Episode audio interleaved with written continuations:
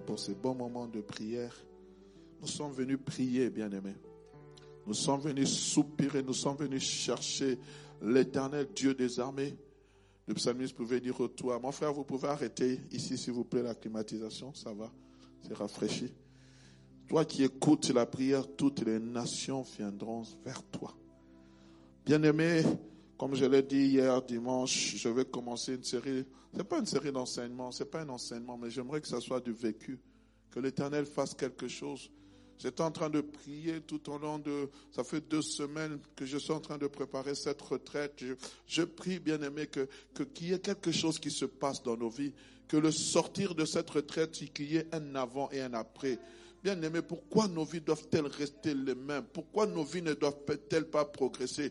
Pourquoi nous, nous, nous revenons, nous venons, nous semons, on a l'impression que nous semons dans une terre aride et que rien ne se passe? Je prie maintenant que cette terre inculte soit transformée en une terre fertile. Et lorsque cette prière sera semée, qu'il y ait le fruit de la prière. Je prie qu'au sortir de cette retraite, même avant le sortir de cette retraite, que tu puisses récolter le fruit de ta prière. Donne-moi un amen de gloire je suis en train de te parler. Ça, c'est ma prière, frères et sœurs. Nous servons un Dieu vivant. David a dit dans le psaume 42, verset 3, mon âme a soif de Dieu. Et puis, on met virgule, du Dieu vivant. On n'a pas dit de n'importe quel Dieu. On n'a pas parlé d'un Dieu de Baal. On n'a pas parlé d'un Dieu qui ne parle pas. On a parlé d'un Dieu vivant.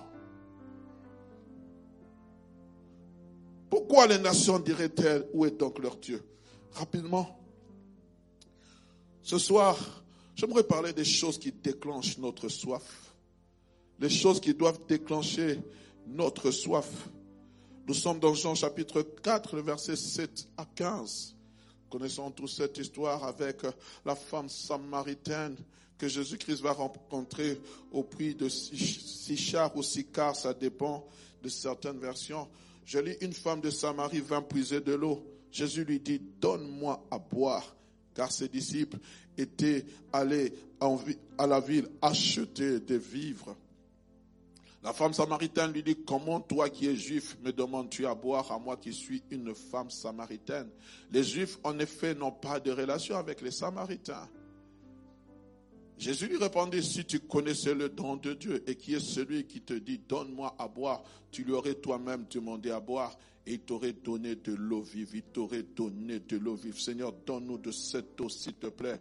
Seigneur lui dit, cette femme, tu, la femme, tu n'as rien pour puiser et le puits est profond. D'où auras-tu donc cette eau vive? Bien aimé, ce n'est pas dans le domaine du naturel, c'est dans le domaine du spirituel. Tu peux ne pas avoir de quoi puiser, mais celui qui est capable, il peut venir puiser pour toi. Et Jésus lui répondit, quiconque boit de cette eau aura encore soif. C'est le problème que nous avons aujourd'hui dans l'église. Nous buvons toujours la même eau et nous avons soif. Et dit, mais quiconque boit de cette eau aura encore soif. Mais celui qui boira de l'eau que je lui donnerai, que je lui donnerai, n'aura jamais soif. Et l'eau que je lui donnerai deviendra en lui, oh my God, en lui, une source d'eau qui jaillira jusque dans la vie éternelle. C'est ce, ce, dont on a parlé ce midi. Jusque une eau éternelle, une eau, une eau éternelle, afin que la soif soit étanchée éternellement. Mais celui, continue, verset 15, la femme lui dit, Seigneur, donne-moi de cette eau afin que je n'ai plus soif et que je ne vienne plus puiser ici. Alors tu vas dire au Seigneur, donne-moi de cette eau afin que je n'ai jamais, plus soif et que je ne vienne plus puiser ici. Bien aimé, j'aimerais dire ceci. Ça, c'est la pensée qui est en train de monter. Maintenant, je ne l'ai pas préparé. Le Seigneur, alors que cette femme est en train de dire, je viens chaque fois puiser de cette eau. J'aimerais dire, le Seigneur va te faire déplacer dans un autre puits, bien aimé, parce que le puits dans lequel tu viens puiser, tu obtiendras satisfaction et le Seigneur t'amènera dans un autre puits pour, afin que là-bas aussi tu puisses obtenir satisfaction. C'est ça la vie chrétienne. La vie chrétienne, nous allons de puits en puits, de satisfaction en satisfaction, de gloire en gloire. Donne-moi un amen de gloire. Alors rapidement, bien aimé, nous savons tous que la soif est un besoin qui, qui trouve sa satisfaction dans le fait de se désaltérer en eau. Celui qui a soif cherche à boire de l'eau. Un chrétien qui a soif cherche bien aimé à aller à la source d'eau afin de se désaltérer.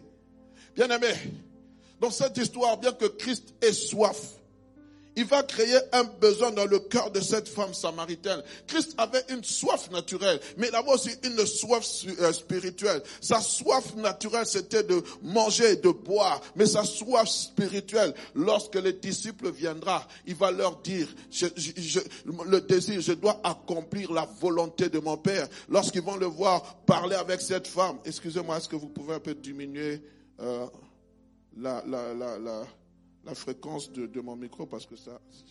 Alléluia, voilà. Lorsque le disciple viendra, ils vont, trouver Jésus-Christ en train de parler avec cette femme. Et la Bible dit au verset 37, 34, Jésus leur dit, ma nourriture est de faire la volonté de celui qui m'a envoyé et d'accomplir son œuvre. Ma soif à moi, c'est de faire la volonté de celui qui m'a envoyé. C'est ça ma soif de tous les jours. Quand je me réveille, moi, Christ, tous les jours qui me, les jours qui me sont donnés, c'est d'accomplir la volonté de mon Père parce que je suis en mission. On est ensemble? Il va se servir de cette soif naturelle pour l'amener à une soif spirituelle. Alors j'aimerais simplement pendant quelques minutes, bien aimé, que nous puissions étudier les aspects de cette rencontre qui a déclenché en cette femme samaritaine une soif. Oui, verset. J'ai pu décortiquer certains aspects et je prie que le Seigneur puisse déclencher en toi la soif, qu'une soif soit déclenchée. Jésus-Christ vient lui dire, donne, je donne-moi à boire. Il dit, mais tu ne sais pas que toi et moi, on ne peut pas être en, relation. D'abord, je suis samaritain. Deuxièmement, je suis une femme. Et vous savez que les juifs n'ont pas de relation avec les samaritaines. Et de deux, moi, je suis une femme. Et à l'époque, il était mal, mal vu de voir un homme parler à une femme. Surtout encore une samaritaine. Et encore, par surcroît, cette femme qui avait un mauvais témoignage, une mauvaise vie. Et les gens de la ville la connaissaient comme étant une une, une chipeuse, permettez-moi le terme, des maris d'autrui. La première des choses, bien aimées, qui doit déclencher notre soif, c'est lorsqu'il y a une anomalie dans nos vies. Lorsqu'il y a une anomalie, une anomalie c'est quoi? Ce sont des choses qui s'écartent des normes, des, choses qui s'écartent des règles, de la, de, la, régularité. Ce sont des choses bizarres, des choses, des choses étranges, des choses des irrégularités que, nous constatons, bien aimés. Lorsqu'il y a une anomalie, quand tu, qui soit dans ta vie, soit tout autour de toi, que ce soit même dans la vie de l'église, quand tu constates que, les choses qu'on est en train de faire, ce, ne sont pas des choses qui sont en règle avec la parole de Dieu, il y a quelque chose qui doit déclencher ta soif. Quand tu regardes que ça ne va pas, donc cette chose ici, ce n'est pas normal. Pourquoi je passe par des temps comme ceci?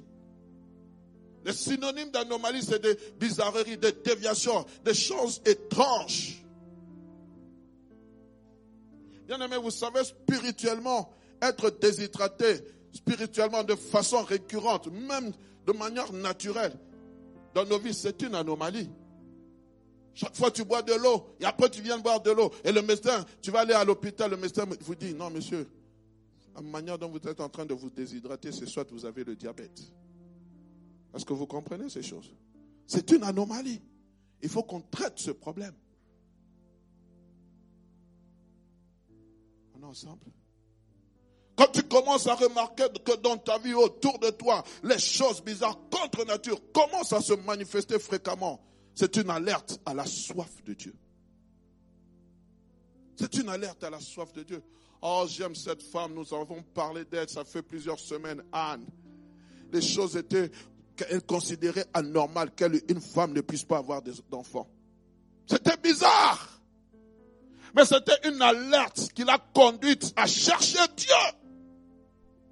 Bien aimé, peut-être autour de toi, dans ton foyer, il y a des choses qui ne marchent pas. Ta vie de couple, ta vie familiale ne marche pas. Tes entreprises ne marchent pas. Tes études ne marchent pas. Je ne sais pas. Donc, je sais pas. Avec tes parents, les parents, entre parents, ça ne marche pas. C'est une anomalie qui doit t'en conduire à avoir soif de Dieu.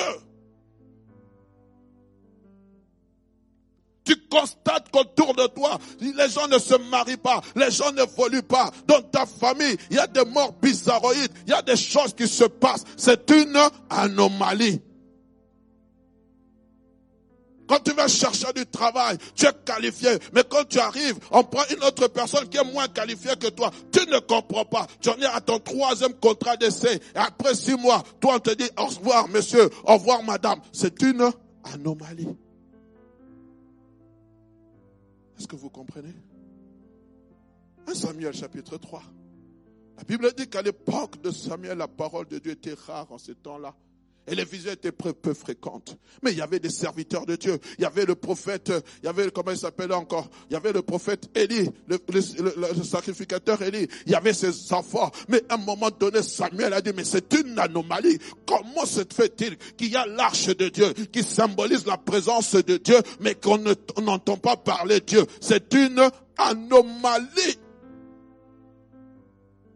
Quand dans ta vie de prière, tu as comme l'impression que Dieu ne te parle plus comme il te parlait avant. Que lorsque tu entres dans la présence de Dieu, que toi qui aimais demeurer dans la présence de Dieu, tu te fatigues dans la présence de Dieu. Tu ne lis pas la parole de Dieu comme tu la lisais avant. C'est une anomalie.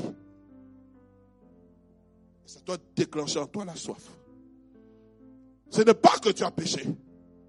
Ce n'est pas que tu as péché. Ce n'est pas que tu as péché. Mais tu as comme l'impression que euh, maintenant, je, ne suis plus cet homme, cette femme qui aimait la présence de Dieu. Avant, je pouvais passer des heures à lire la parole de Dieu. Je pouvais passer des heures à, passer dans la présence de Dieu. Mais maintenant, ça devient difficile pour moi. C'est une anomalie, frère. Et ça doit déclencher en toi la soif. On est ensemble. Cette femme samaritaine avait une anomalie. Nous le voyons dans le verset 16 à 18. Lorsqu'elle a demandé l'eau, on ne l'a pas lu. On dit, Jésus lui dit, va, lui dit Jésus, appelle ton mari et viens ici. La femme lui répondit, je n'ai point de mari. Jésus lui dit, tu as raison de le dire, de dire, je n'ai point de mari, car tu as eu cinq maris, et celui qui est, que tu as maintenant n'est pas ton mari. En cela tu dis vrai. C'est une anomalie, quelque chose de bizarre. Mon Dieu te parler maintenant. Que tu puisses discerner quelle est cette anomalie qu'il y a dans ta vie et que cela puisse, bien aimé, te conduire à avoir soif. Soif du Dieu vivant. La deuxième des choses, c'est lorsque je, je fais le constat. Il y a un constat. Et ce constat se traduit par le manque. Tu ne peux pas avoir soif sans faire un constat. J'ai soif. C'est un constat. J'ai soif. C'est non seulement un constat, mais c'est aussi un besoin. Je parlerai du besoin en troisième lieu. C'est un, c'est un constat qui crée le besoin. Quel est ce besoin? Je constate que je, je n'ai pas, j'ai soif. J'ai un besoin d'eau. J'ai envie de boire de l'eau.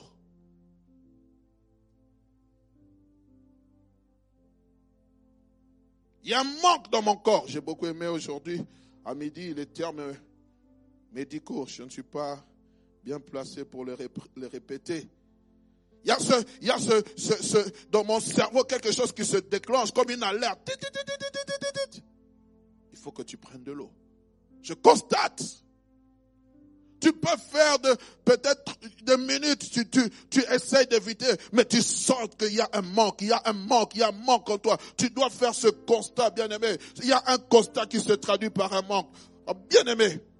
Et je, Christ voulait amener cette femme en premier lieu à un constat du manque. Il te manque quelque chose. Donne-moi de cette afin que je ne vienne plus puiser ici mais il te manque quelque chose. Bien aimé, tu dois constater qu'il te manque quelque chose. Tu dois constater. On ne peut pas venir dans la présence de Dieu et dire, Seigneur, j'ai soif, de, j'ai soif, j'ai soif, j'ai soif, j'ai soif. Mais tu as soif de quoi? Tu as soif de quoi? David, lorsqu'il avait dit, j'ai soif, il a dit, j'ai soif de ta présence. La question que je te pose ce soir, tu as soif de quoi? Lorsque Bartimée est venu, il avait soif, il a couru vers, vers Jésus. Jésus lui a posé une question. Tu viens, mais que veux-tu que je te fasse? Quel est ton désir? Quelle est ta soif? Pour que moi je puisse répondre à ta soif Quel est ton manque? As-tu constaté ce manque-là pour que tu viennes vers moi? David s'est rendu compte qu'il lui manquait quelque chose. La présence du Dieu vivant. Oh Seigneur, donne-moi de constater qu'il me manque quelque chose. C'est ça qui peut déclencher ta soif, bien-aimé, pour aller dans la présence de Dieu. Si tu as tout, bien-aimé, tu peux entrer dans la présence de Dieu. Mais si tu n'as pas soif, Dieu ne pourra jamais te remplir. Parce que dans la présence de Dieu, on vient vite. Quand tu viens déjà rempli, Dieu va en faire quoi encore? Il ne pourra pas remplir. C'est pour cela, lorsque cette femme samaritaine, cette femme, cette la veuve de plutôt de, ce prophète qui allait vers, vers Élisée, Élisée lui a dit, qu'as-tu Je. Il a dit, va demander des vases vides. Ne demande pas en petite quantité demande des vases vides. Il faut des vases vides, bien aimés, afin que Christ les remplisse. Tu ne pourras jamais sortir de cette retraite si tu n'as pas un manque.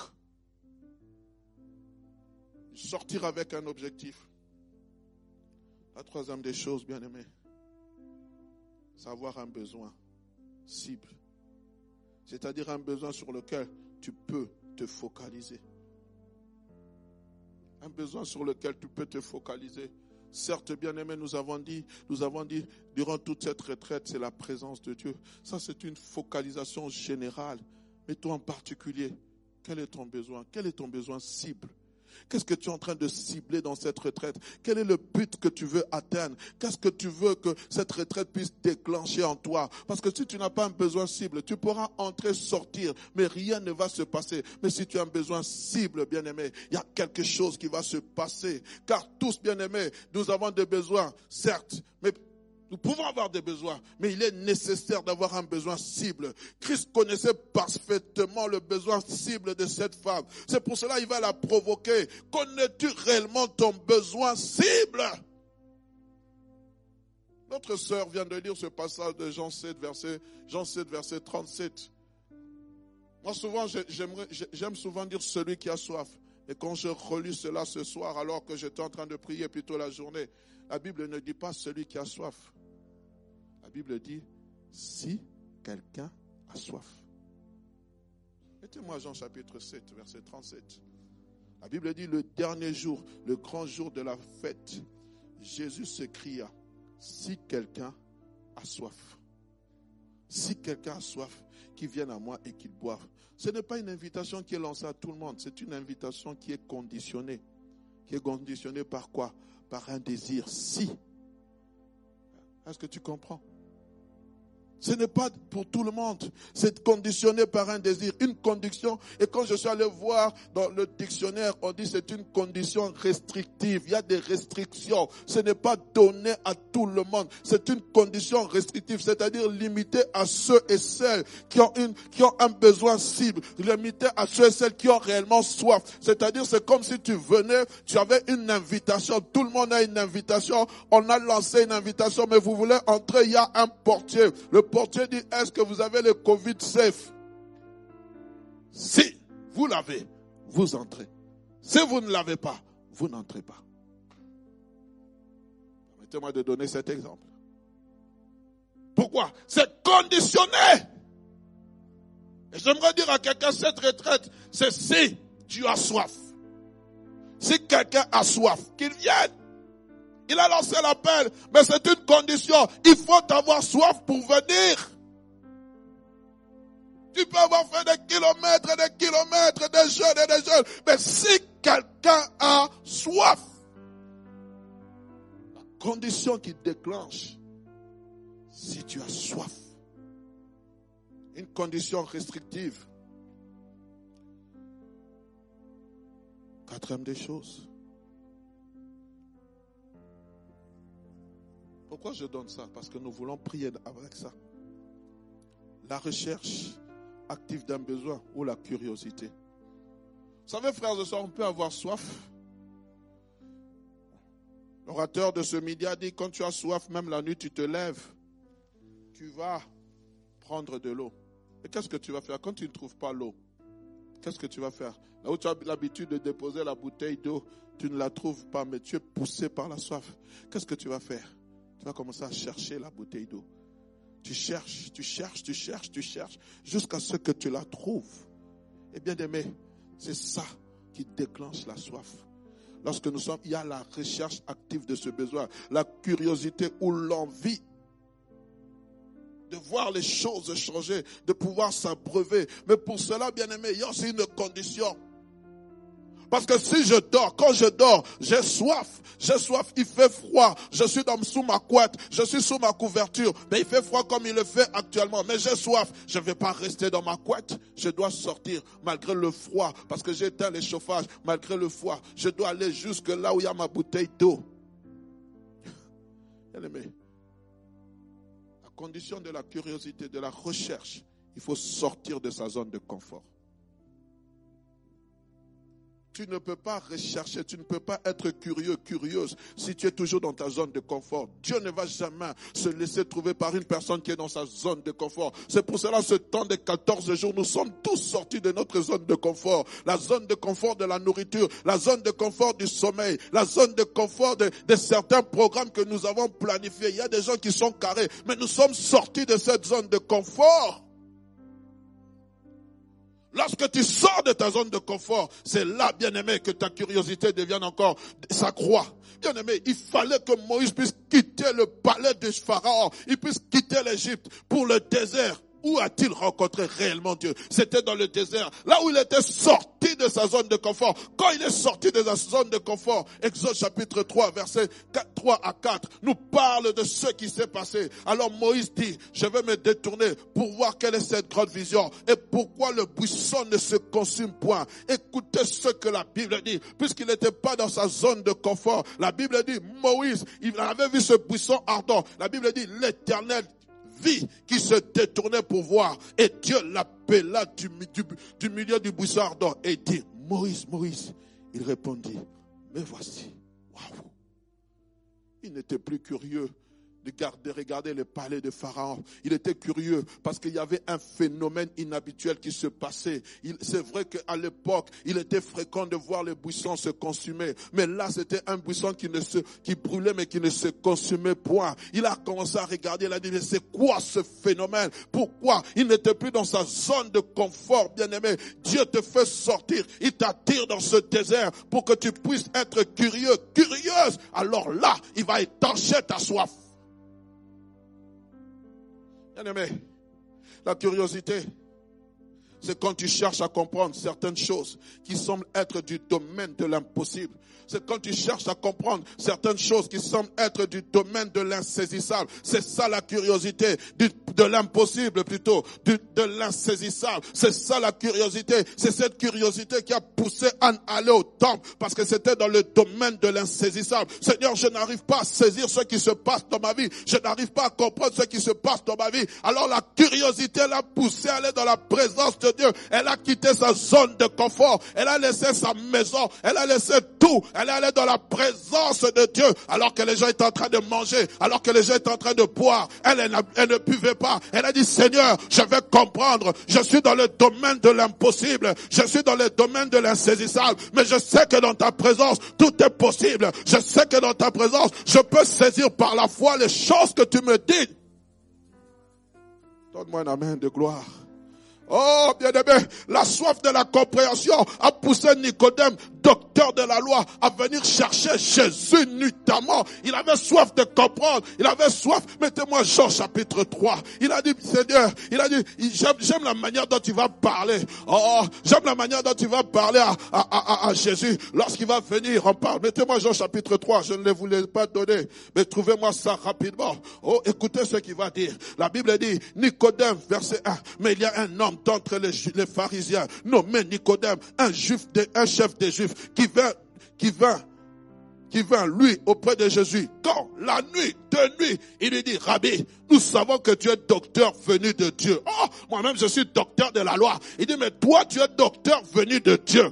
Car personne ne peut faire ces miracles que tu fais si c'est Dieu, si Dieu n'est avec lui. Personne ne peut faire. Toi, tu es un docteur venu de Dieu. Moi, je suis un docteur de la loi. Mais toi, ce que tu fais, les miracles que tu fais, tu n'es pas un docteur de la loi comme moi. Il était venu nuitamment bien aimé. Pourquoi? Il voulait comprendre. Il voulait comprendre les choses, malgré qu'il avait les connaissances juives, malgré qu'il connaissait tout, malgré qu'il était un docteur, il expliquait ces choses. Mais dans ces choses qu'il expliquait là, il n'y avait pas la vie, il n'y avait pas la vie. Je suis en train de dire, frère, quand tu entres dans le domaine de l'insaisissable, le domaine de l'invraisemblable, tu es en train de comprendre les choses. Dieu te communique la vie, la vie aux choses là, que toi tu ne comprends pas avec ton intellect, la vie aux choses que toi tu ne comprends pas avec ton intelligence, la vie aux choses que le corps humain ne peut comprendre, la soif spirituelle. Mais qu'est-ce que tu fais pendant 14 jours? Je viens prier, mais tu es fou, tu es folle, mais tu ne comprends pas. J'entre dans le domaine de l'insaisissable, j'entre dans le domaine du miracle. Dieu m'aide, bien-aimé. Oh, bien-aimé, il est venu vers ce docteur de la vie. Il est venu chercher à comprendre celui qui pouvait rendre cette loi morte vivante. Comment cette loi que nous nous enseignons depuis des temps anciens, toi tu lui donnes la vie. On va lui donner un secret. Ce qui est né de la chair est chair. Et ce qui est né de l'esprit est esprit. Ces paroles que je te dis ce soir sont esprit et vie. Je prie qu'au nom de Jésus, que ces paroles te communiquent la vie. Et la quatrième des choses, je vais me limiter là et nous allons prier. Cinquième des choses, merci, vous me suivez. Les rencontres. Ce qui a changé la vie de cette femme, c'était la rencontre qu'elle a faite avec Jésus. Il y a des rencontres qui peuvent être divines. Comme Moïse quand il a rencontré le buisson ardent. Comme Moïse quand il entré dans la présence de Dieu. La Bible dit, il ne savait pas que son visage était transformé. Des rencontres divines comme Jacob. La Bible dit Jacob lutta toute la nuit. Il va poser la question, il va, il va lutter. Il lui dira, à la fin, alors qu'on l'a tapé à l'emboîture de la hanche, on lui dira, ton nom ne sera plus Jacob, ton nom sera Israël. Ça, c'était une rencontre divine qui a marqué sa vie à jamais, qui a transformé sa vie à jamais. Il est passé d'usurpateur en étant, en devenant Israël, celui qui a lutté avec Dieu et qui est devenu vainqueur. Pourquoi? Parce qu'il y a une rencontre qui a changé. Ce qui peut provoquer ta soif, bien aimé, ce sont des rencontres comme celle-ci des rencontres comme celle-ci, bien-aimé, peut déclencher quelque chose dans ta vie. Et quand tu sors, il y a un avant et un après. Ce sont des rencontres comme celle-ci. Celle qui a modifié la vie de Élie, du prophète Esaïe, dans Esaïe chapitre 6, alors qu'il était abattu, alors qu'il ne savait rien. La Bible dit, la nez de la mort du roi Osias, il y avait la mort. Mais là, il dit, je vis le Seigneur assis sur un trône très élevé. Pans de sa robe remplissent Mettez-moi Esaïe chapitre 6. Mettez-moi ce passage. Il dit la nette de la mort. Il y avait la mort du roi Osias. Je vis le Seigneur. Moi, Esaïe, alors que j'étais en deuil. Moi, Esaïe, alors que j'étais dans l'abattement. Moi, Esaïe, alors que j'étais en train de me poser des questions sur mon ministère, sur mon avenir. Mais j'ai eu une révélation. Je vis le Seigneur assis sur un trône très élevé. Et le pan de sa robe remplissait les Mettez-moi le verset 2. La Bible disait, des séraphins se tenaient au-dessus de lui. Ils avaient chacun six ailes. Deux dont ils se couvraient la face, deux dont ils se couvraient les pieds, et deux dont ils se servaient pour voler. Mettez-moi le verset troisième. Ils criaient l'un à l'autre et disaient, Saint, Saint, Saint est l'éternel désormais toute la terre est pleine de sa gloire. Lorsqu'il criait comme ça, le verset 4 dit, et les portes furent ébranlées dans leur fondement par la voix qui retentissait, et la maison se remplit de fumée. Oh, il a été impacté par une rencontre divine. Je prie que ce soir, que tu sois impacté par une rencontre divine. Je prie que ce soir, qu'il y ait un impact quand tu seras dans la présence de Dieu. Alors, lorsqu'il a été impacté, il a constaté, il a dit, malheur à moi, je suis perdu, car je suis un homme dont les lèvres sont impures, et j'habite au milieu d'un peuple dont les lèvres sont impures. Mes yeux ont vu le roi, mes yeux ont vu le roi. Frère, chantez